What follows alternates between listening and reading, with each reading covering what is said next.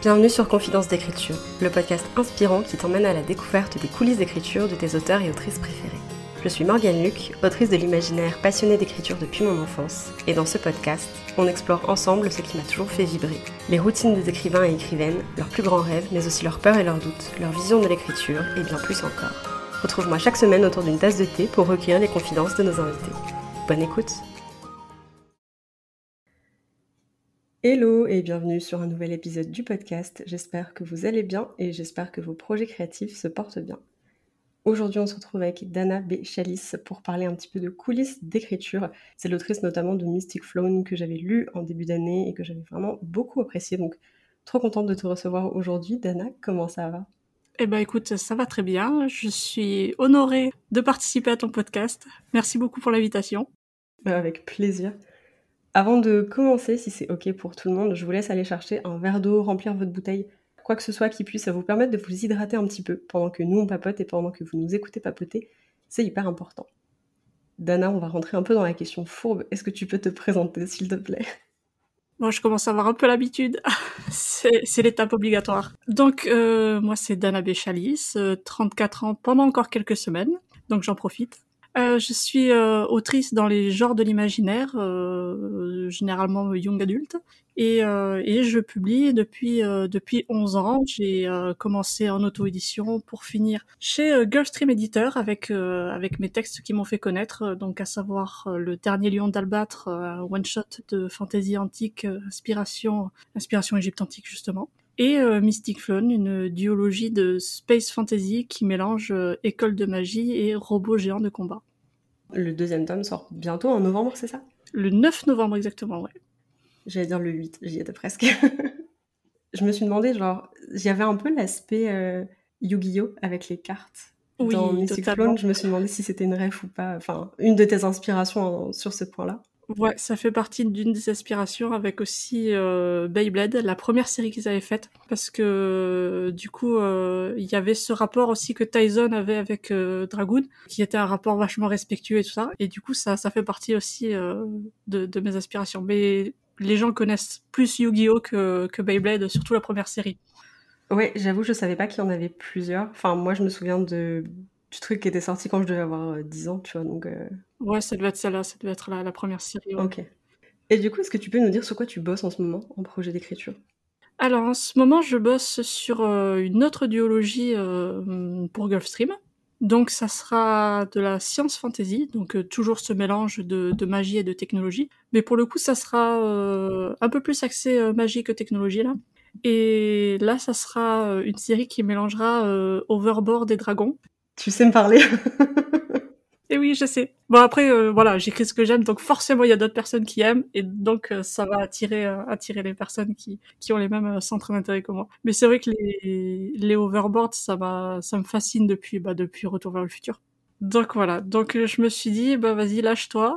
Je me suis lâchée avec Mystic Flown, ça a plu. Je dis bon allez hop, je tente. Et quand tu dis pour Gulfstream, du coup j'imagine que c'est parce que tu leur as tu leur as pitché le projet et ça leur plaisait et du coup tu l'écris sous contrat. Exactement. Euh, il y a le, ils ont le pitch, euh, ils ont le synopsis du tome 1, euh, un vague synopsis du tome 2. voilà, parce que je suis, euh, je suis jardinière, donc j'écris en plan. Je sais à peu près où je vais, mais pas dans les détails. Donc ils, pour le tome 2, ils avaient une direction générale. Ça leur a suffi, ça va. Ils me font confiance. Bah maintenant que vous avez une relation de professionnelle établie, c'est plus facile aussi. Quoi. Oui, c'est ça. Oui, oui. c'est que bah, je suis à trois romans publiés chez eux, donc euh, c'est vrai que ça fait ça fait un moment. Bah, ça va faire deux ans qu'on travaille ensemble. Donc c'est vrai que voilà, ils, connaissent, ils me connaissent, ils savent comment je travaille, euh, ils savent que je respecte les délais, enfin voilà. À peu près. J'ai eu un peu de retard sur Mystic Flood 2. Pourquoi? Enfin, est-ce qu'il y avait une raison particulière ou est-ce que tu avais juste besoin d'un peu plus de temps? À côté, je travaille en intérim et en fait, j'ai changé de, de référent dans mon agence d'intérim, sauf que c'était assez compliqué. En fait, elle n'arrivait pas à intégrer que j'avais une autre activité à côté. Donc ça a été euh, assez compliqué. Voilà, ça c'est venu euh, parasiter un peu mon, mon écriture. Donc ça, ça m'a fait prendre, ça m'a fait prendre un peu de retard. Euh... Mais bon, je suis quand même, j'étais quand même dans les clous parce que, bah, parce que de toute façon, les éditeurs le savent aussi, hein, que, voilà, on a un boulot à côté. Des fois, euh, bah, on est en retard parce que, parce que, voilà, quoi. Je te propose qu'on fasse un mini-jeu pour briser la glace. Je vais te demander si t'es plutôt ceci ou cela, et tu me réponds un peu du tac au tac, ce que tu Ok. préfères. Du coup, t'as un peu introduit ça toi-même. Tu dirais que t'es plutôt donc jardinière, pas architecte. Voilà, jardinière. De quoi tu as besoin quand tu commences une histoire? J'ai besoin du début, de la fin et de quelques scènes clés. Ouais, donc ça, ça pop vraiment en termes de scène. T'imagines des choses dans ta tête et après tu, tu fais des ponts entre tout. Voilà, c'est ça. Après, je m'amuse à tout relier. Ok. Est-ce que t'es plutôt thé, café ou carrément autre chose? Euh, café, Est-ce que t'es plutôt écriture en solo ou écriture en groupe? En solo. T'as déjà écrit en groupe ou c'est pas forcément un truc que tu recherches? Euh, j'ai essayé euh, une fois avec des amis, mais j'ai pas réussi à écrire. En plus, comme je suis euh, jardinière, du coup, j'ai besoin de, de, de me focus euh, vachement en fait pour, pour écrire. Et euh, moi, j'ai besoin de d'être euh, dans un environnement que je connais, sinon je vais passer mon temps à détailler mon environnement. voilà, donc euh, plutôt solo, plutôt chez moi, voilà. Ouais, t'as besoin d'être dans ta bulle, entre guillemets. Ouais, c'est ça. Est-ce que t'es plutôt courte session d'écriture ou longue session d'écriture? Longue session d'écriture. J'ai besoin de me, de me replonger dans l'histoire, de m'imprégner, et, et j'écris bien sur une longue période. Si, si on me donne une demi-heure, je vais pas écrire beaucoup. Voire je vais pas écrire du tout, quoi. Le délai confortable, le temps confortable pour toi, c'est quoi? Ouais, généralement, quand je, quand je bosse pas, je, généralement, je travaille le matin. Donc, euh, une matinée, c'est très confortable pour moi. Parce que je fais aussi mes recherches euh, en même temps que j'écris. Donc, ça me permet d'écrire, de faire mes recherches, d'écrire, de faire mes recherches. euh. Est-ce que t'arrives quand même euh, à, on va dire, à garder pour toi tes, tes matinées? Ou est-ce qu'en fonction des contrats que aussi, bah, des fois, euh, t'es obligé d'écrire sur d'autres euh, créneaux horaires euh? Non, je suis obligée d'écrire sur d'autres créneaux parce que euh, je suis en horaire décalé, donc des fois je travaille le matin. Quand je travaille le matin, j'écris euh, j'écris dans l'après-midi. Et quand je suis de l'après-midi, j'écris du matin. Et c'est pas un truc qui forcément te pose problème? Enfin, genre, t'arrives un peu à écrire même, euh, même en après-midi, si c'est pas forcément ce que tu préfères. euh? Ouais, non, ça, ça me dérange pas. C'est une question d'habitude, quoi. Surtout avec des deadlines, euh, du coup, on- voilà, même si on n'a pas envie, on se force un peu. C'est vrai que t'as l'aspect professionnel qui rentre en jeu, où Et en fait, ouais, euh, ça. il faut l'écrire le livre, quoi. Sinon, Et oui, euh, ouais. Est-ce que t'es plutôt premier jet ou réécriture? Premier G quand même. C'est la partie un peu de découverte. euh. Exactement, totalement. Moi, je me considère un peu comme une exploratrice, c'est-à-dire que je sais où j'atterris, je sais où je pars, mais je- pour le reste, je prends mon sac à dos et je vais, je vais là où le vent me porte. Tu découvres un peu l'histoire en même temps que tes personnages, en fait. euh. Ouais, c'est ça. On va passer sur une partie où je vais un peu te poser des questions sur ta routine. Ça ressemble à quoi une session d'écriture en ce moment pour toi? Comme d'habitude. C'est-à-dire que je me mets devant l'ordi et j'écris. T'as pas forcément de rituel de préparation ou de trucs euh, Non, non, non, j'ai j'ai pas de rituel, euh, à part qu'il faut que mon bureau soit rangé. C'est assez, euh, assez amusant parce que si mon bureau, parce que au fur et à mesure que je fais des recherches, euh, que je prends des notes et tout, j'accumule des feuilles volantes parce que moi j'ai pas de carnet, j'ai des feuilles volantes et après je les mets dans un dossier. Donc au fur et à mesure en fait que je fais mes recherches, il y, a, y, a, y a des feuilles qui s'accumulent sur mon bureau et tout. Et si on a trop, en fait, je- il faut que je prenne un moment pour ranger mon bureau parce que j'arrive pas à écrire si mon bureau est, est désordonné. Ouais, il y a un peu l'idée de quand t'as un espace de travail clair, c'est clair dans ta tête. Voilà, c'est exactement ça, ouais. Est-ce que t'as une... euh, comment? Ouh, je, vais pas savoir comment expliquer ça en mots. C'est l'idée un peu que euh, visuellement, tu sais dans ta mémoire où t'as rangé les choses. Donc en fait, si t'as bien rangé tes dossiers, tes fiches de notes et tout, tu vas plus facilement pouvoir retrouver des informations parce que tu sais où elles sont. Alors que si c'est un peu éparpillé, genre des fois t'as l'impression que tout se mélange et que ça va pas du tout. Oui, bah c'est exactement ça, ouais. Même les informations, je peux, enfin, je sais sur ma page où elles sont exactement euh, parce que parce que en écrivant, je me souviens mieux de des informations que j'écris et de là où je les écris. Tu parlais de feuilles volantes. Qu'est-ce que tu mets sur tes Qu'est-ce que tu mets sur tes feuilles? Qu'est-ce que je mets sur les feuilles? Alors, avant avant de commencer à écrire, je fais la liste des personnages. Alors moi, j'ai pas de fiche personnage, j'ai une liste, c'est-à-dire que j'ai le nom, l'âge et la taille. C'est ce qui m'accompagne dans, mon écriture. Après, si vraiment il y a, des détails physiques euh, spécifiques, je les note. Comme là, j'ai un personnage qui a les yeux verrons, donc je l'ai noté. Mais euh, c'est tout ce que j'ai au début. Après, ça dépend des projets. Euh, selon les projets, selon les thèmes que je vais traiter, je vais avoir un peu plus d'infos au début. Donc là, pour le prochain, par exemple, donc déjà les, nuages ont une importance dans l'histoire. Donc je me suis, euh, je me suis imprimé en fait le, le nom des différents nuages avec les altitudes, euh, là où ils commencent, là où ils finissent, euh, voilà, toutes les caractéristiques. Après, ça va parler de dragons, donc je me suis noté aussi euh, toutes les euh, toutes les références euh, aux dragons que j'ai trouvées dans, dans la mythologie. Alors ça va être mythologie chinoise, donc j'ai euh, j'ai tout noté en amont. Et ça va parler aussi de société anarchique. Donc euh, là, pareil, j'ai eu- euh, un document préparatoire pour, euh, pour la société anarchique. Et après, au fur et à mesure, je note des infos par rapport, aux personnages, aux, interactions qu'ils ont, aux connexions qu'ils ont, par rapport aussi au...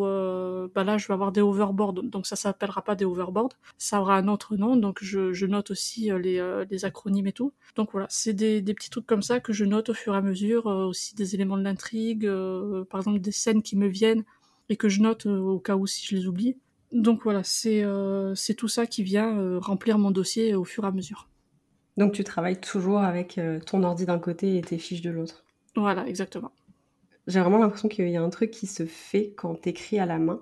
Quand tu prends le temps d'écrire à la main, genre les idées elles viennent différemment et je sais pas, genre il y a quelque chose d'assez impactant le fait de vraiment l'écrire oui, mais je, je, comprends parce que c'est exactement ça en fait. Moi, quand je quand j'écris, je me souviens, et si je l'écris pas, je vais avoir tendance à oublier. Et euh, j'avais fait une formation justement en community management, et euh, les intervenants me disaient euh, prends tes notes à l'ordinateur. Je leur ai dit non. Je leur ai dit moi, si je prends mes notes à l'ordinateur, je ne me souviens de rien. Donc j'avais mon papier, mon crayon, euh, enfin mon stylo, et je prenais mes notes comme ça, et ça fait que du coup, je, je retenais ce que ce que j'écrivais. On sous-estime l'importance d'écrire à la main. oui, oui. Enfin, surtout pour des gens comme nous qui ont un, cerveau qui retient bien les infos visuelles aussi, parce que du coup, bah, comme tu dis, tu sais où tu as organisé ta feuille, alors que sur un document Word, il n'y a pas d'organisation, c'est la même feuille à l'infini. Enfin... Ah ouais, c'est ça, ouais. Est-ce que tu écris en musique ou pas du tout? Euh, Ça dépend. Si j'ai des musiques qui, qui m'inspirent, j'écris en musique. Et si je trouve pas de musique qui colle avec, euh, avec mon, mon mood du moment, euh, je préfère écrire en silence mais les, les musiques que j'écoute ne, ne, sont pas forcément euh, spécialement raccord avec, euh, avec ce que j'écris dans le sens où, euh, où, par exemple, pour Mystic Fun, j'ai majoritairement écouté de la country. Ah oui, j'aurais pas dit ça, effectivement. J'aime beaucoup la country et, et pour le coup, c'est surtout les scènes avec Diba. Voilà, j'associe Diba à la country. Et quand j'ai dit ça à ma bête lectrice, elle m'a dit ah non, j'aurais pas pensé ça. Bah, ah c'est marrant. Est-ce que tu saurais dire pourquoi tu l'associes à la country forcément ou ça t'est déjà arrivé avec d'autres personnages de les associer à des courants musicaux ou? Certains, oui, il euh, y en a que j'ai associé avec du, du, rock alternatif. Mais euh, Diba, je pense que c'est... Euh... Je sais pas. En fait, Diba me, me fait penser à une, une, vaste étendue sauvage, en fait. Je pense que c'est en ça que je l'associe à la country. Euh. C'est Alors, c'est très... Je vais chercher loin. non, mais je comprends l'idée en vrai. Mais en fait, là, c'est pas conscient, hein, c'est mon cerveau qui travaille tout seul. c'est le ressenti. Enfin, je suis synesthète, donc euh, moi, j'associe des couleurs à des émotions. Donc en général, mes personnages ont des couleurs. Comme tu dis, c'est du domaine de l'inconscient, c'est genre ton cerveau réfléchit en, en termes de d'ambiance et de ressenti, et là, bah voilà, c'est une plaine, quoi. Bon bah. voilà, c'est ça. Ça, ça. Ouais, ça me fait penser. Euh, surtout aux plaines du Texas parce que je sais que les, les, les cow-boys en fait quand euh, quand ils rapatriaient les troupeaux ils avaient extrêmement peur des orages parce qu'apparemment c'est des orages très violents dans les plaines du Texas et, euh, et ils avaient peur que les bêtes s'emballent. Donc ça me ça me fait penser à ça euh, Diba ce côté t'as l'impression qu'elle est tranquille mais quand quand il y a de l'orage c'est dangereux je trouve ça hyper joli. Enfin, vu que je connais le personnage, je trouve ça très beau parce que c'est littéralement l'impression qu'elle me fait aussi. Genre, il y a toujours un truc qui est là et prêt un peu à exploser, euh, même si elle a l'air calme. C'est ça. Je vais pas trop spoiler le top 2, mais il risque d'y avoir un peu d'orage. Bon, en même temps, je vais pas mentir, je l'attends. Oui, oui, c'est quelque chose que beaucoup de gens attendent et, euh, je me suis fait plaisir en l'écrivant. Enfin, en tout cas, j'espère que ça va plaire parce que j'ai pas encore eu de retour sur le tome 2. Euh. Il y a les premiers, les premiers services presse qui sont arrivés là. Et moi, j'attends. Je me ronge les ongles patiemment, mais pas si patiemment que ça. voilà, exactement. En plus, là, c'est le deuxième et dernier tome, donc euh, je me dis, voilà, il faut pas. J'espère que j'ai pas raté ma fin, quoi. T'avais déjà écrit des duologies ou c'était ta première, celle-ci? J'avais déjà écrit une duologie, mais c'était une duologie de novella. Euh, deux duologies de novella. Et après, non, sinon, j'avais écrit des trilogies. Ouais, qui est encore différent pour le coup. Voilà, c'est encore différent. Est-ce que t'as une, une petite habitude d'écriture? Tu disais que t'aimes bien être dans ta bulle, mais est-ce qu'il y a, je sais pas moi, une position, un endroit dans lequel tu particulièrement? Mon bureau. C'est vraiment le, le euh, mon, ma bulle, mon cocon en fait, dans lequel je m'enferme pour écrire. Euh. Après, j'arrive aussi à écrire chez mes parents parce que j'ai commencé à 14 ans, donc j'ai pris aussi l'habitude d'écrire chez mes parents. Donc euh, chez mes parents, je peux écrire, mais sinon c'est à mon bureau. Et après, j'ai pas vraiment de routine ou ou d'habitude. C'est juste, je me pose et j'écris. Ça t'arrive de, de, mimer tes scènes ou de lire tes dialogues à voix haute, de jouer tes dialogues quand t'écris ou t'es plus euh, dans ton texte euh? Non, je suis plus dans le texte. Après, ça, ça va être plutôt en phase de correction, la lecture à voix haute. Tu le fais pour sentir le rythme? Ouais, le rythme, voir si, si je bute pas sur les phrases quand je les lis. Je le fais pour mes dialogues, ça j'avoue. Parce que des fois, euh, quand t'écris, t'es à fond dedans, et après tu lis le dialogue à voix haute et tu te rends compte qu'il est imprononçable, et là tu te dis, bon bah clairement il va pas du coup. C'est ça, du coup il faut tout changer. Et est-ce que tu peux nous donner peut-être un tic d'écriture que t'as en ce moment? Genre une expression ou un mot qui revient tout le temps?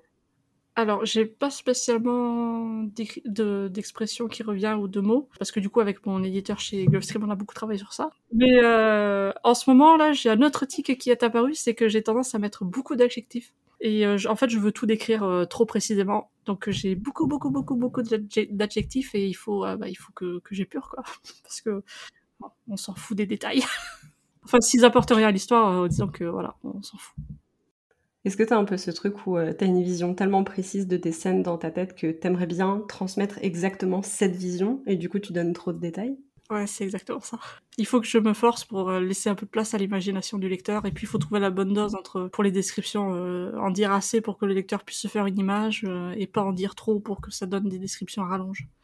Enfin, après c'est toujours des équilibres hyper subjectifs, tu vois. Ouais, ouais, ouais c'est pas évident euh, quand t'es à fond dans le truc de te dire euh, là il faut que je recule enfin faut que je prenne un peu de recul et que j'arrête de m'emballer parce que c'est ça c'est ça. Heureusement euh, voilà on publie pas le premier jet heureusement. Et, puis bon il y, y, a quand même les bêta lectrices qui passent derrière et qui, qui sont là pour pour relever quand c'est trop ou quand c'est pas assez.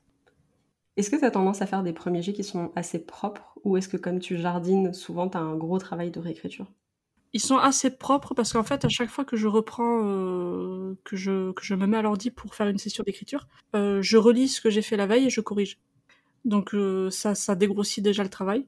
Et si jamais j'ai une idée en cours de route qui va entraîner des changements dans le début, je vais faire les changements tout de suite et, et relire en fait tout le début du roman pour tout modifier dans ce sens. Ça fait qu'arriver en fait à la fin du premier jet, il est quand même assez propre. Est-ce que euh, ça, c'est un truc que tu as appris à faire avec la, avec la pratique et l'expérience, de pouvoir revenir sur le début sans avoir envie de tout réécrire constamment? Parce que ça, je sais que c'était mon erreur, en tout cas quand j'ai commencé à écrire il y a, il y a 15 ans, c'était de, de revenir sans cesse sur mes premiers chapitres en mode genre non, mais ils sont pas encore bien, ils sont pas encore parfaits. Et du coup, de jamais dépasser le premier quart du manuscrit, tu vois, parce que je, me corrigeais sans cesse. Je sais pas si c'est un truc que tu avais aussi, plus jeune ou, ou quoi, et que tu as réussi à surmonter, ou si juste pour toi c'est normal de fonctionner comme ça. Non, j'avais tendance, c'est vrai, quand j'ai commencé, euh, à, vouloir que ce soit parfait. Et bah, c'est vrai que j'ai jamais terminé mes deux, deux ou trois premiers romans. Puis un jour, je me suis dit, il faut que tu arrives au bout, et euh, parce qu'en fait, le, plus dur, c'est de terminer le premier jet. Et en fait, à partir de ce moment-là, bah, j'ai euh, bah, terminé mon premier roman, le deuxième, le troisième, puis le quinzième. T'en as, en as écrit combien, du coup, genre 15 ou plus? Si je compte les novellas et les romans, je crois que je, je suis pas loin des 15 ans. Je sais même pas exactement. Mais je crois que je suis pas loin, ouais. Ah ouais, quand même, c'est impressionnant. Bah ouais, je, te dis, j'ai commencé à publier en 2011 en auto-édition. Euh, alors j'avais commencé avec des novellas parce que c'est un format que, que les éditeurs euh, ils aiment pas publier. Donc j'avais commencé avec ça et après j'ai euh, j'ai réussi à caser mes premiers romans dans des micro maisons d'édition. Et après, au, fur et à mesure, j'ai, euh, j'ai upgrade, on va dire. voilà. Après, en 2019, je crois que j'ai signé aux éditions Bookmark pour une trilogie d'urban fantasy. Et en fin 2021, j'ai signé avec euh, Gulfstream pour le dernier lion d'Albâtre. Donc, ce qui Gulfstream, qui est une maison d'édition moyenne, enfin, qui, qui euh, voilà, c'est quand même la plus grosse maison d'édition dans laquelle j'ai, j'ai signé. Ouais, j'aime énormément leur travail, en fait. Je trouve que le travail édito, quand tu lis le livre, ça, se, ça passe hyper bien. Et les ouvrages, ils sont trop beaux en fait. Enfin, il y a un soin qui est apporté au livre que je trouve assez impressionnant euh, chez Gulfstream. Ouais, ouais, ouais, ils sont vraiment. Euh, enfin, quand ils te publient, c'est vraiment qu'ils croient en ton roman et ils vont euh, donner toutes les chances au roman de trouver son public, quoi. Et ça, c'est pas toutes les maisons d'édition qui font. Et ce qu'il y a de bien avec Gulfstream, c'est que c'est une c'est une taille idéale en fait pour euh, pour publier parce qu'elle est quand même elle a quand même assez de moyens financiers pour promouvoir le roman mais elle reste à taille humaine euh, assez à taille humaine en fait pour euh, pour bichonner les romans qu'elle publie quoi. Tu dirais que tu as de de bonnes relations de travail avec eux justement ça ça t'a pas fait trop bizarre d'arriver justement dans une structure qui avait plus de moyens et des fois tu sais tu paniques un peu tu te dis bah si ça se trouve mon, mon roman ne sera pas un titre à défendre tu savais j'imagine quand même un peu en soumettant chez eux que c'était pas comme ça qu'ils fonctionnaient. Oui, j'avais un peu, euh, j'avais, j'avais quand même, euh, je m'étais renseignée un peu avant. Mais c'est vrai qu'une maison d'édition, en fait, on, on sait jamais vraiment avant d'être dedans. Donc je connaissais leur travail depuis, euh, depuis les outrepasseurs. Et j'avais beaucoup aimé, donc je me suis dit, bah, je tente. Et quand je suis arrivée, en fait, au début, alors moi c'était un peu particulier parce qu'on m'a dit d'entrée de jeu que ça, ça, le bouquin avait été un coup de cœur, que ça, ça rassure parce que je, je savais et puis j'ai vu que l'équipe était, ils sont euh, extrêmement bienveillants et euh, extrêmement professionnels. C'était génial de travailler avec eux, avec euh, tout le monde, avec mon, pour le Lion d'Albat j'avais une éditrice, mais avec avec l'éditrice, avec la directrice artistique, avec avec la chargée de communication, avec même j'ai voilà, quand on est en relation avec le directeur de publication aussi. Enfin, j'ai eu de bonnes relations avec tout le monde. Le fait que, que j'ai su en fait que c'était c'était un coup de cœur aussitôt, ça ça m'a mis la pression parce que du coup j'avais jamais publié avec eux, j'avais jamais euh, connu une sortie euh, nationale euh, avec un de mes romans, donc je savais pas du tout comment ça allait vendre et je me suis dit ah là là c'est là où le, le, roman il fait un flop et tout alors qu'ils ont mis qu'ils ont fait euh, des efforts et tout sur euh, sur la couverture, sur la jaquette. Enfin, ils, m'ont à chaque fois j'ai deux illustratrices. Enfin, ils ont vraiment mis le, paquet sur euh, sur sur l'objet livre quoi. Et du coup, j'avais cette petite crainte de dire c'est là où ça va flop. c'est affreux ça. T'avais peur de les décevoir? C'est ça, de les décevoir, puisqu'il n'y a pas de retour sur investissement. Donc euh, c'est vrai que c'est ça a toujours cette petite crainte. Enfin même maintenant, hein, on a toujours la crainte au moment de sortir un bouquin que qu'il floppe parce qu'on n'est pas à l'abri. Mais c'est vrai que voilà, ça a été ma plus grande crainte quand j'ai commencé avec Gulfstream, c'est de, de voir qu'ils s'investissaient vachement pour pour mon roman, pour euh, le mettre en valeur, pour le défendre. Et je me suis dit si derrière ça ça vend pas, ça aurait été compliqué euh, psychologiquement. Ouais, autant pour toi, je pense, parce que pareil, quand tu, quand tu écris et que tu soumets ton roman, c'est aussi avec l'espoir qu'il puisse toucher des gens. Oui. Donc déjà, pour toi, c'est dur. Et en plus, ouais, j'imagine qu'effectivement, quand tu as l'impression de, de, décevoir une équipe qui a cru en toi, tu te sens mal, alors qu'en vrai, c'est pas ta faute, tu vois. Oui, c'est dur de le rationaliser. Hein. C'est ça, exactement. On, sait, on sait très bien que personne ne sait euh, ce qui fait le succès d'un livre ou pas, mais, euh, mais bon, quand ça arrive, euh, on, est, on est mal quand même, ouais. Heureusement, c'est pas le cas. Pour l'instant, tout se passe bien. Je croise les doigts. Et c'est cool parce qu'on a besoin aussi de plus de d'imaginaire francophone en fait. C'est hyper important. Donc c'est de voir qu'il y a des livres qui fonctionnent bien et qui, qui sont aussi jolis et qui rivalisent vraiment euh, bah, avec des traductions qu'on peut voir qui prennent quand même beaucoup de place. Ça fait du bien quoi. On se dit ok, c'est bon, le talent français il est là. voilà, c'est ça. Et euh, c'est vrai que ça fait du bien. Et je dis souvent, on n'écrit jamais un roman seul. Enfin, on est seul devant le clavier, mais on n'est jamais seul au moment d'en faire un, un roman qui va être publié. Est-ce que tu peux nous parler un peu des gens qui t'ont accompagné ces dernières années dans l'écriture? Donc, euh, que ce soit tes, bêta-lectrices dont tu parlais tout à l'heure, ou peut-être aussi ta, ton équipe éditoriale maintenant, genre, qui sont un peu les gens qui travaillent dans l'ombre avec toi? Alors, euh, dans l'ombre, il y a, bah, déjà, il y a mes deux bêta-lectrices qui me suivent depuis... il y en a une, elle me suit depuis euh, la fac, parce qu'on se connaît depuis le collège et elle me lit, elle me lit depuis un sacré moment. Je crois que c'est la seule qui a qui a lu mes premiers projets qui qui n'ont pas abouti. Et après il y a ma seconde bêta lectrice qui bah elle aussi mine de rien, je crois que ça va faire 15 ans, un truc comme ça que qu'elle me lit et euh, donc voilà, donc sans elle mes mes romans ne seraient pas ce, qu'ils sont. Donc euh, euh merci Émilie et Emmanuel. Et après, au niveau de, bah, de l'équipe éditoriale, bah, il y a, euh, voilà, il y a mon éditrice sur le dernier lion d'Albâtre et mon éditeur sur euh, Mystic Flame. Il y a la chargée de communication, il y a euh, la chargée de relations presse, le directeur publication, la directrice artistique, les illustratrices. il y a beaucoup de monde. il y a beaucoup de monde et en plus, voilà, des personnes qu'on oublie un peu trop souvent dans, dans la vie du livre, c'est les libraires qui ont été vachement là pour, surtout pour Mystic Flame j'ai eu euh, beaucoup, beaucoup de coups de cœur des libraires, beaucoup de soutien de leur part, et, euh, et ça, ça a changé la donne, quoi. Et merci aux libraires de, de défendre aussi les, les, auteurs francophones. Est-ce que parmi tes, tes bêta-lectrices, notamment, genre, est-ce que c'est des gens à qui tu peux un peu tout dire sur tes projets, sur l'écriture, genre? Euh, Mes bêta-lectrices, oui. D'ailleurs, je pense que je leur en dis un peu plus que ce qu'elles veulent savoir. Ah Parce qu'en fait, euh, je suis une, amoureuse des crossovers, donc j'ai, créé un univers en fait dans lequel euh, toutes mes histoires euh, rentrent. Donc c'est un univers à base d'univers parallèles. Et donc techniquement, les, personnages du dernier lion d'Albâtre peuvent rencontrer les, personnages de Mystic Flame. Donc voilà, donc il y a tout un univers derrière que bah, que j'ai pas exploité encore dans, dans les livres ou en tout cas pas dans les livres qui ont qui ont connu qui ont connu une sortie nationale. Et du coup, je, je leur parle de, de, tout ça, donc de cette euh, chronologie sur à peu près 3000 euh, ans, je crois. Ah oui, ok. voilà. Honnêtement, elles oublient 90% euh, des choses que je leur dis. Mais c'est parce qu'il y a trop d'informations, voilà. Mais euh, oui, oui, je me sens libre de même avec avec ma maison d'édition. Euh, voilà, si j'ai besoin d'en parler, euh, il n'y a pas de souci. Je leur euh, voilà, je les contacte et je leur en parle. Pour ça, ils sont ils sont super bien. Et tu disais, tu as commencé un peu à aborder le sujet. Tu as commencé à écrire, du coup, euh, ça fait un moment déjà. Tu écris depuis que tu es au collège, c'est ça?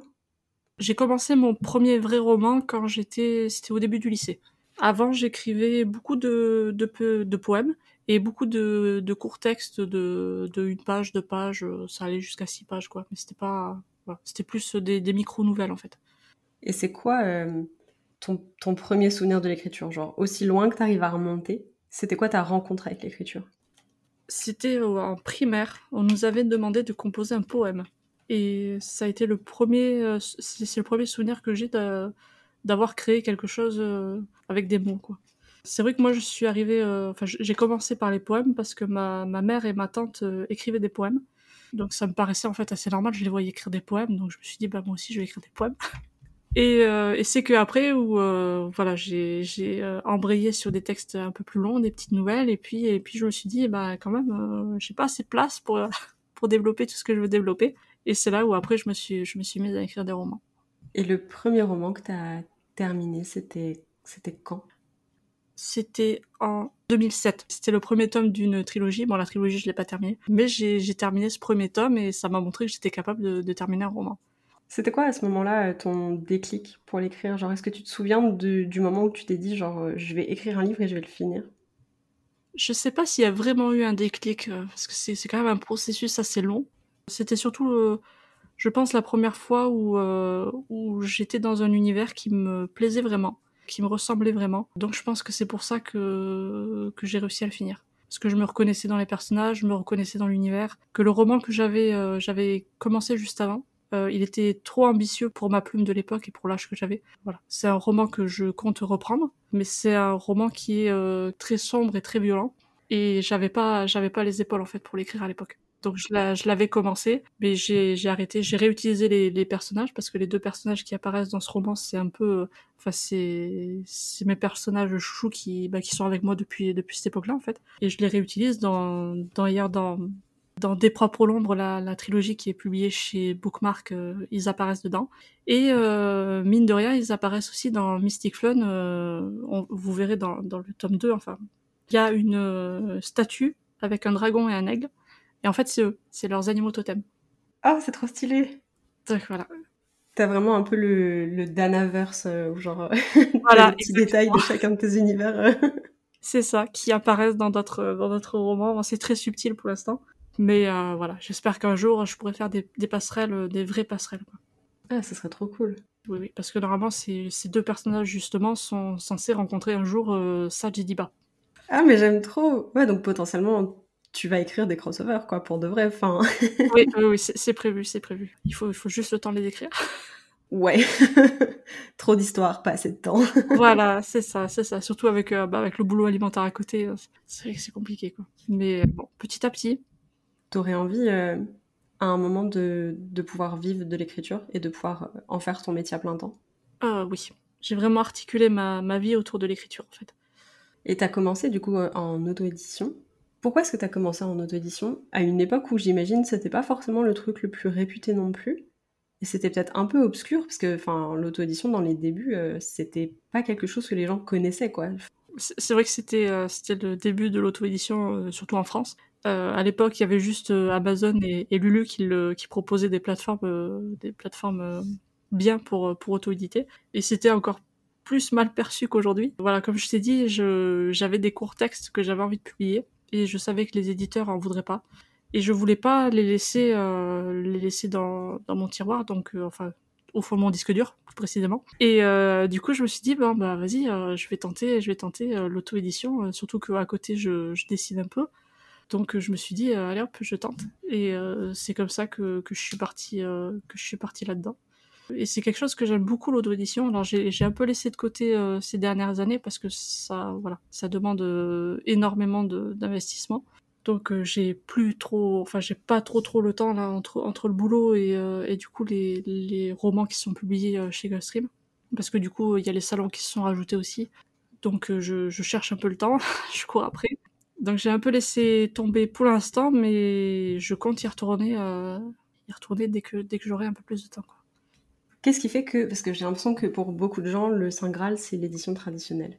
Qu'est-ce qui fait que toi, en tant qu'autrice hybride, tu as connu les deux? Qu'est-ce qui fait que tu as quand même envie de poursuivre l'auto-édition? C'est quoi le, la flamme qui t'anime derrière?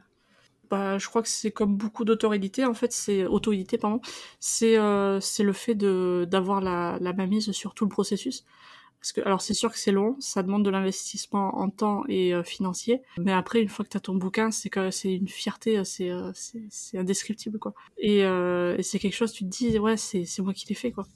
Et puis bon, après, on va pas se mentir, on gagne plus en auto-édition. Les pourcentages sont, sont plus grands.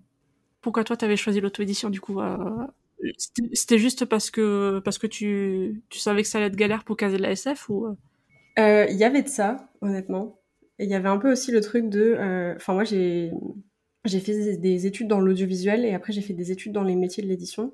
Ouais. J'ai bossé en agence littéraire en tant qu'alternante, j'ai bossé en, en tant qu'assistante d'édition, tu vois. Et du coup, j'avais un peu ce truc-là de dire c'est un projet difficile à caler, je le sais. Et en plus, j'ai pas envie d'attendre trois ans que quelqu'un daigne le prendre alors que je suis capable de le faire vivre toute seule plus vite. Bah oui, ouais, c'est ça, t'as les compétences, euh, t'as raison de. Enfin, t'as eu raison de, de te lancer. Et euh, ouais, après, bon, je m'attendais pas, euh, je m'attendais pas à ce point, en fait, au côté euh, commerce. Je suis vraiment une commerçante pourrie. Et du coup, j'ai énormément de mal à faire vivre le livre à cause de ça. Mais bon, je regrette pas parce que voilà, c'est un bouquin qui, bah, qui parle en fait d'une situation que moi j'ai vécue, à savoir, on n'a pas accès à un médicament qui pourrait sauver des tas de gens pour des raisons financières. Et en fait, je me suis dit, enfin, ce point de départ-là, ça a créé toute cette histoire-là et, et, ça reste un roman young adulte, ça reste un truc d'action avec des personnages qui vivent des choses. Je veux dire, tout n'est pas juste un essai politique sur euh, pourquoi, comment, tu vois, mais c'est l'avantage de la SF, tu peux t'engager vraiment sur des trucs de dire, bah, je vais pousser le curseur de notre société de ce côté-là et voilà la merde que ça va créer et voici les personnages qui vont évoluer là-dedans, tu vois. Ouais, ouais. Et c'était tellement important pour moi de pouvoir avoir des personnages Andy dans, dans ma littérature et je me disais, enfin, si je peux participer à en écrire pour montrer aux gens qu'on est là et qu'on a aussi le droit de vivre des histoires de ouf et qu'on n'est pas toujours euh, pathos et tristesse, bah, j'ai grave envie de le faire et j'ai pas envie qu'on attende de me dire ok t'as le droit de publier ce livre. Je la fin non je vais le faire toute seule tu vois. Donc ah oui. Enfin, c'est pas une décision à prendre à la légère. Je suis d'accord avec toi. tout le monde en est pas, tout le monde n'a pas envie et tout le monde n'est pas capable non plus quoi. Et oui parce que après le, le plus dur euh, c'est pas d'écrire le livre c'est de le vendre comme tu dis. Et c'est là où, euh, où la maison d'édition avec son réseau de représentants et de libraires, ça, ça fait la différence, quoi. Surtout quand tu te lances dans l'auto-édition et que t'as pas de communauté, euh, c'est, c'est vachement compliqué, ouais. C'était ton cas, toi, du coup, quand tu t'es lancé en auto-édition, euh, t'avais pas forcément de, de, communauté derrière toi? Non, moi j'avais, j'avais rien du tout. j'avais, j'avais 24 ans, c'était le début des réseaux sociaux. à l'époque, tout le monde avait une page Facebook. non, j'avais pas, j'avais pas de, de communauté, mais euh, j'avais quand même réussi à, à attirer quand même pas mal de gens, mais c'était à force de publication, quoi. C'était, euh, enfin, je crois qu'en auto-édition, j'ai publié euh, deux duologies de novella, un one shot. Enfin, tu vois, j'ai quand même publié cinq, cinq ou six titres, quoi. Donc ça, ça m'avait quand même réussi, ça avait quand même attiré des gens, mais pas assez pour pour faire décoller un bouquin ou pour en tirer des revenus réguliers, quoi. Ouais, j'imagine que tu avais un rythme de production aussi euh, qui était plus important parce que bah. Ouais, ouais, j'écrivais à peu près euh, 3, 3, 4 histoires par an. Alors que là, je suis contente si j'arrive à en écrire une. Bah après, là, mes romans sont quand même beaucoup plus gros. Hein. que les autres, c'était des novellas, mais quand même. Ça a doublé, quoi, ouais, ouais. Voilà. C'est vrai que là, euh, idéalement, j'aimerais bien arriver à écrire deux romans par an. Là, ce que j'arrive à faire, c'est écrire un roman et en commencer un second. Donc, c'est pas si mal. Mais c'est vrai que le, but, euh, c'est d'arriver à écrire, à finir deux romans euh, dans une année, quoi. Des fois, je vois des, jeunes auteurs, enfin des jeunes aspirants auteurs ou autrices, qui disent oui, euh, j'ai envoyé mon roman, ça fait trois mois, j'ai pas eu de réponse. J'ai envie de te dire, euh, il y a des maisons d'édition, j'entends encore, j'attends encore les réponses. Quoi. Donc voilà, c'est assez amusant en fait de voir l'évolution de des mentalités de la perception qu'on a du temps en fait avec les réseaux sociaux. C'est pas c'est pas du tout le même comme euh, des personnes qui disent oui mais mon premier roman il a pas marché euh, moi j'en suis à mon enfin moi c'est mon 13e qui 13e ou 14e qui a marché quoi. Donc euh, voilà après c'est un boulot que tu fais pas pour l'argent. Enfin tu, tu peux pas parce que c'est trop trop aléatoire j'allais te poser la question genre qu'est-ce qui t'a donné envie après de après l'auto-édition de soumettre tel ou tel projet? Pourquoi t'as été tâtonné du côté de, de l'édition traditionnelle? Bah justement pour avoir accès à euh, au salon, euh, à la diffusion en librairie, euh, diffusion nationale, pour en fait que quelqu'un prenne le relais sur sur l'aspect vente justement parce que moi je suis pas du tout pareil, je suis pas du tout une vendeuse. Moi mon boulot c'est d'écrire des histoires. et donc voilà, et donc je voulais que quelqu'un prenne le relais sur ça et en me disant que bah que après voilà ça ça me permettrait de, de me faire connaître et et du coup si un jour j'ai un titre qui qui retourne en auto-audition, j'aurai j'aurai quand même un lectorat de base et je partirai pas de zéro, ça, ça aidera. Tu disais tout à l'heure que tu avais été petit à petit, tu avais signé d'abord dans des maisons qui n'étaient pas forcément distribuées en librairie et tout ça avant de bah, d'atterrir chez Gulfstream entre guillemets. En fait, je vais te poser une question qui est biaisée. Pourquoi est-ce que, enfin, est-ce que ça s'est fait comme ça, c'est ces maisons-là qui t'intéressaient à ce moment-là, ou est-ce qu'il y avait un truc de de légitimité où t'as pas osé frapper chez plus grand ou on t'a pas ouvert la porte dans une maison plus grande et du coup tu t'es enfin tu t'es un peu retombé sur tes pattes chez plus petit en te disant que t'allais construire au fur et à mesure? Enfin Comment ça s'est passé? Les premiers textes que j'ai envoyés, parce que j'étais quand même déjà en contact un peu avec le milieu, et le conseil qu'on donnait, c'était d'envoyer quand même aux grandes maisons d'édition. Donc les premiers textes, je les ai envoyés aux grandes maisons d'édition, bon, forcément, ça n'a pas pris, quoi. Et après, je, c'est vrai qu'il y avait cette question de, bah, écoute, je suis personne, euh, je sais pas exactement ce que valent mes textes, donc je vais commencer petit. Et, euh, et euh, bah, si ça marche, je, je, j'enverrai dans des, dans des maisons d'édition un peu plus grandes. Et du coup, ouais, c'est ça qui m'a fait envoyer d'abord à des petites maisons d'édition. Et ça s'est passé comment, tes premiers processus de soumission Et même quand tu as soumis à Gulfstream, comment ça s'est passé? Alors, les processus de soumission, pour le coup, euh, ça s'est toujours très bien passé. Bon, après, c'était vraiment des, des, des petites maisons d'édition et et euh, quand tu entends parler les, les personnes euh, des, qui réceptionnent les, les, manuscrits dans les maisons d'édition, tu te dis en fait rien que d'envoyer un, un, manuscrit corrigé, euh, bien mis en forme et qui respecte en fait les, les conditions de soumission, déjà voilà, déjà rien que ça. Et voilà, après si si ton bouquin il, il se tient, voilà, normalement dans les petites maisons d'édition ça passe. surtout là, la première c'était une maison d'édition. alors je, je sais plus si elle était associative, mais enfin c'était c'était de ce niveau-là quoi. Donc euh, en fait j'ai soumis et euh, j'ai été acceptée dans la première. Mais le seul problème c'est que bah il n'y a pas eu de correction éditoriale en fait. Les, les corrections éditoriales entre guillemets c'était euh, c'était les trois avis de, des, des filles du comité de lecture. Donc il y, en avait deux qui avaient aimé, donc leurs leur commentaires étaient... alors ça faisait plaisir, mais ils étaient inutilisables pour corriger le roman. Il y en avait une autre qui avait aimé, mais qui pour le coup avait soulevé, euh, soulevé euh, un ou deux détails, mais c'était pas suffisant pour corriger un roman. Quoi. Donc voilà, donc j'ai fait au mieux. Après le, le roman a été publié, donc euh, forcément il a fait un flop. En plus la couverture était hyper sombre, le titre était même pas lisible sur la couverture et tout, donc voilà. Après au bout d'un moment j'ai récupéré mes droits, j'ai dit ça, ça sert plus à rien. Le deuxième petite maison d'édition, c'était j'avais fait un peu plus d'envois là, je crois. J'avais envoyé à plus de maisons d'édition toujours petite, mais euh, un plus grand nombre. Et, euh, et en fait, c'est l'édition qui m'a publié. J'avais rencontré des éditeurs de, lors d'un salon. Et euh, j'étais allée les voir en leur disant voilà, je suis Dana Béchalis, je vous ai soumis un roman il y a pas longtemps. voilà, je leur avais donné le nom et tout, on avait papoté un peu. Quelques semaines plus tard, ils m'avaient contacté pour me dire que en fait, ça les intéressait de publier, de le, roman. D'ailleurs, c'était le tome 1 de Des pour l'ombre que j'ai ensuite republié chez Bookmark. Voilà, donc à l'origine, il était aux éditions Flamèche. Pour le coup, aux éditions Flamèche, euh, ils étaient, euh, l'éditrice était, était super gentille. Euh, elle m'a fait des, des vraies corrections éditoriales. Euh, enfin voilà quoi, on a, on a beaucoup discuté sur sur le roman. Et après, donc, on, elle a, elle a choisi un illustrateur pour la couverture. Enfin, c'était vraiment, elle était vraiment professionnelle. Mais le, bah, le, gros défaut, c'est que voilà, elle était toute seule avec, euh, il y avait son, son compagnon qui, qui l'aidait, mais en fait, elle était toute seule à gérer la maison d'édition et euh, donc elle avait pas du tout de moyens quoi. Donc le, malgré la, la, qualité éditoriale de, de l'objet, euh, en fait, il a, il a pas, il a pas tant marché que ça quoi. Et là après, eux, ils ont fermé parce que justement, elle arrivait plus à gérer. Donc euh, du coup j'ai récupéré mes droits et c'est euh, du coup du coup j'ai retravaillé la trilogie et après je l'ai envoyée à Bookmark.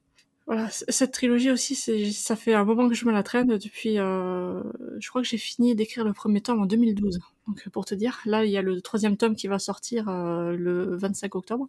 Donc ça fait un moment que je me la traîne. Ah c'est clair. J'adore cette trilogie mais elle, elle, a, elle, a, eu du mal à trouver son public quoi. Et c'est je trouve ça super dommage parce que je l'adore quoi. Mais bon, après, c'est le jeu, quoi. Voilà. Il y a, y a, des bouquins qui trouvent leur public et d'autres pas. Donc voilà. Et après pour Gulfstream, euh, donc euh, comme je t'ai dit, j'avais euh, donc je les connaissais depuis les outrepasseurs. Euh, je les suivais sur les réseaux, j'avais eu de bons échos et je me suis dit bah allez, là c'est du young adulte que j'envoie parce que des proies pour l'ombre c'est de, de l'adulte. Du coup j'ai dit bah je vais tenter. Un ou deux mois après, on m'a contacté pour savoir s'il était toujours disponible. J'ai dit oui.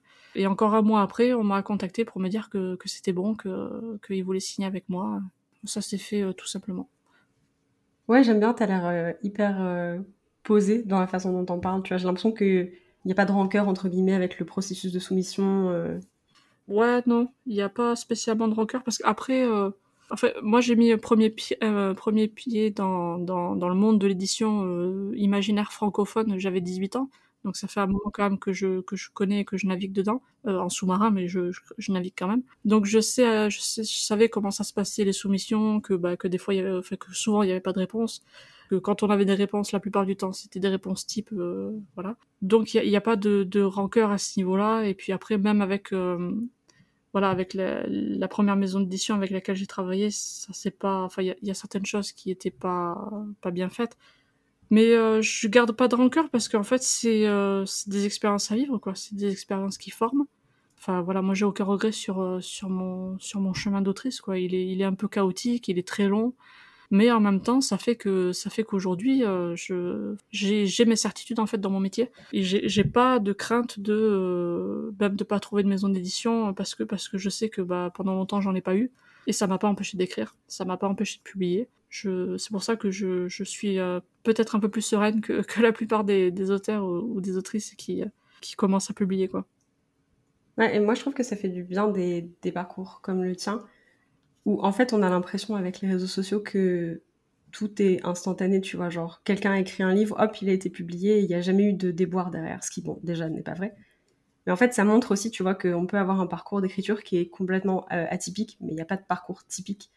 Mais tu vois, où tu montes les échelles au fur et à mesure, des fois, bon, bah, le livre prend pas parce que c'est pas la bonne maison pour lui, donc il est publié ailleurs, tu vois. Enfin, il peut se passer tellement de choses, et d'un coup, bah, comme tu disais, bah, c'est ton treizième roman qui, qui a explosé et qui t'a vraiment fait connaître, et pour autant, bah, t'aimes, t'aimes autant ceux que t'as écrits avant, et t'aimeras autant ceux que t'écriront après, même s'ils auront plus de visibilité, tu vois. Enfin, C'est ça.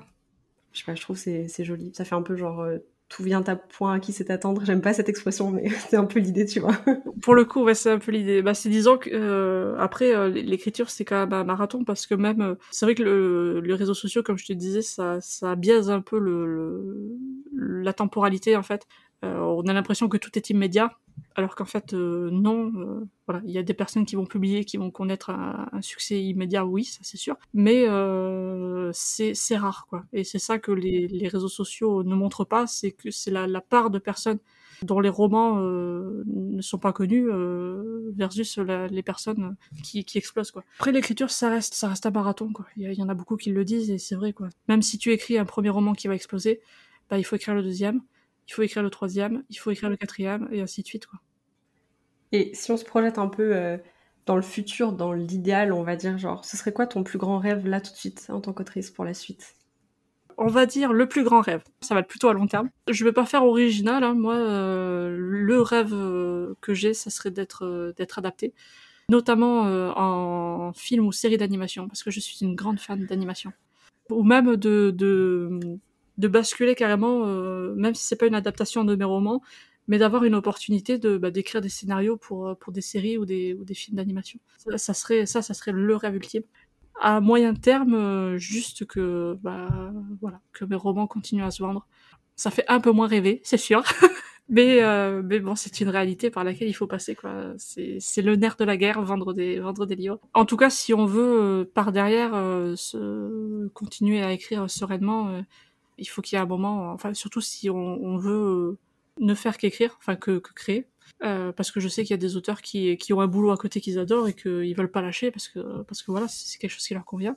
Moi, c'est pas mon cas. C'est vrai que si je pouvais vivre de, de l'écriture, euh, je, voilà, je me lancerais. Donc voilà, donc bah il faut, il faut derrière que, bah, que, que l'argent suive quoi.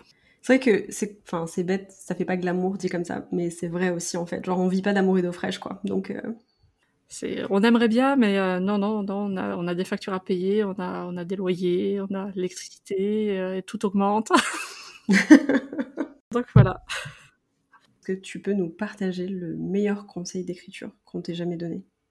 Un conseil qui m'a beaucoup aidé, c'est que les prénoms ne sont pas une répétition, même s'il faut quand même varier les structures des phrases pour éviter de répéter le, de répéter le prénom à chaque phrase.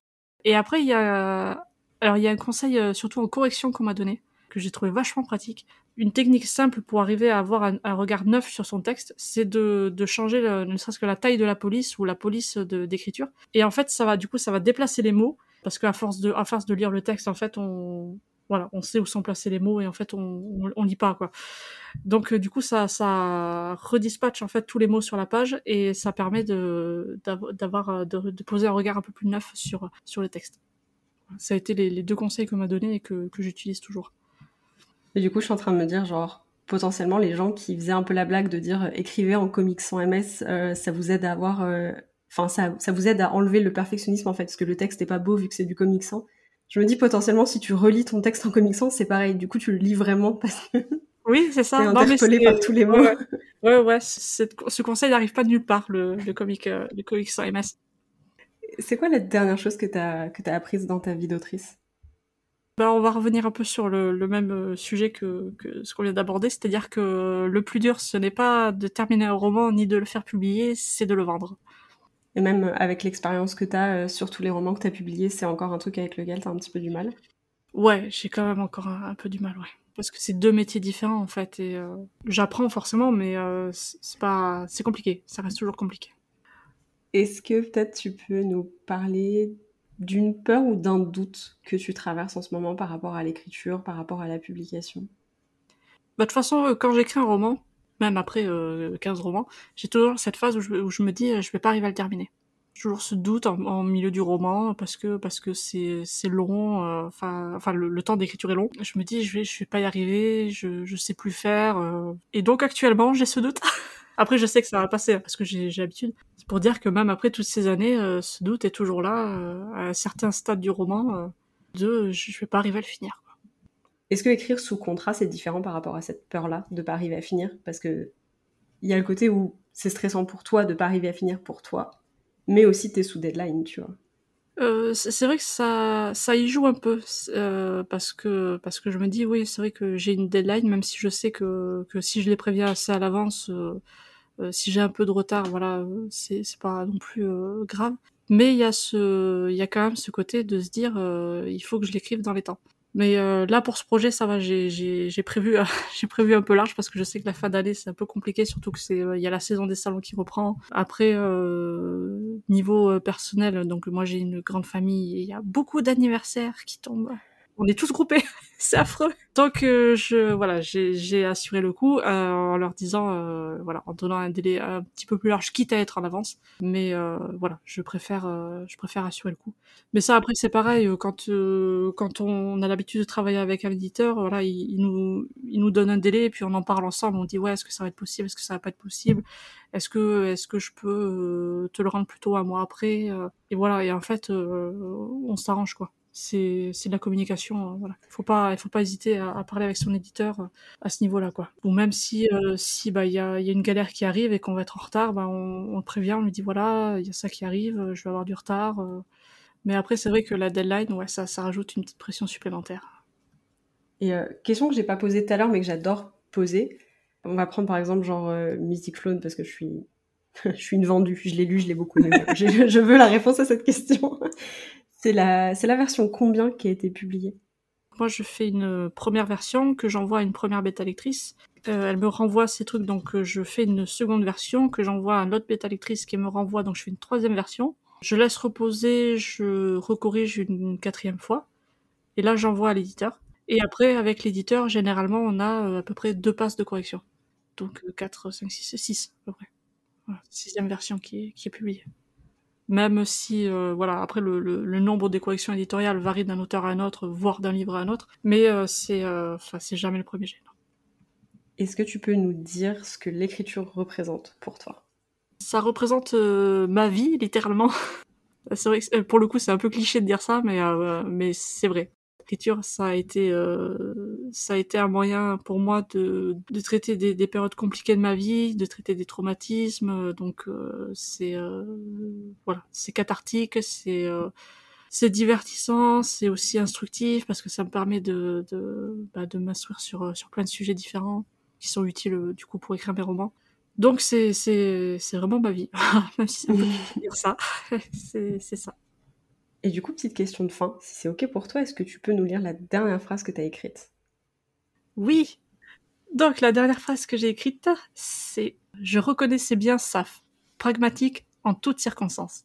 Donc la Saf en fait c'est l'héroïne de mon prochain roman. Et là on est du point de vue de son petit frère. Donc voilà, l'héroïne est très pragmatique euh, en toutes circonstances et même parfois un peu trop pragmatique. Ah, hyper intéressant. Petite anecdote sur le sur ce prochain projet. Comme je suis jardinière, j'ai donc je commence avec ma liste de persos, mais j'ai quand même des persos qui se détachent, euh, notamment donc mon héroïne et puis après d'autres persos, je sais qu'ils vont interagir avec elle et qui vont avoir une importance. Je voulais que mon héroïne ait, euh, ait une famille, même si elle, elle, part dans un autre endroit, mais je voulais qu'on commence euh, le roman euh, où il y a sa famille, donc il y a, il y a son père, sa mère, sa grand-mère, son arrière-grand-mère et son petit frère. Et en fait, son petit frère était pas censé apparaître dans le roman. En fait, il était juste censé apparaître au début, euh, voilà, pour dire qu'il avait un petit frère. Okay. Et j'ai commencé à du coup à écrire le roman, à écrire les interactions entre entre Saf, du coup l'héroïne, et Zephyr, son petit frère. Et je me suis dit non, son petit frère il est excellent, il faut que je le garde.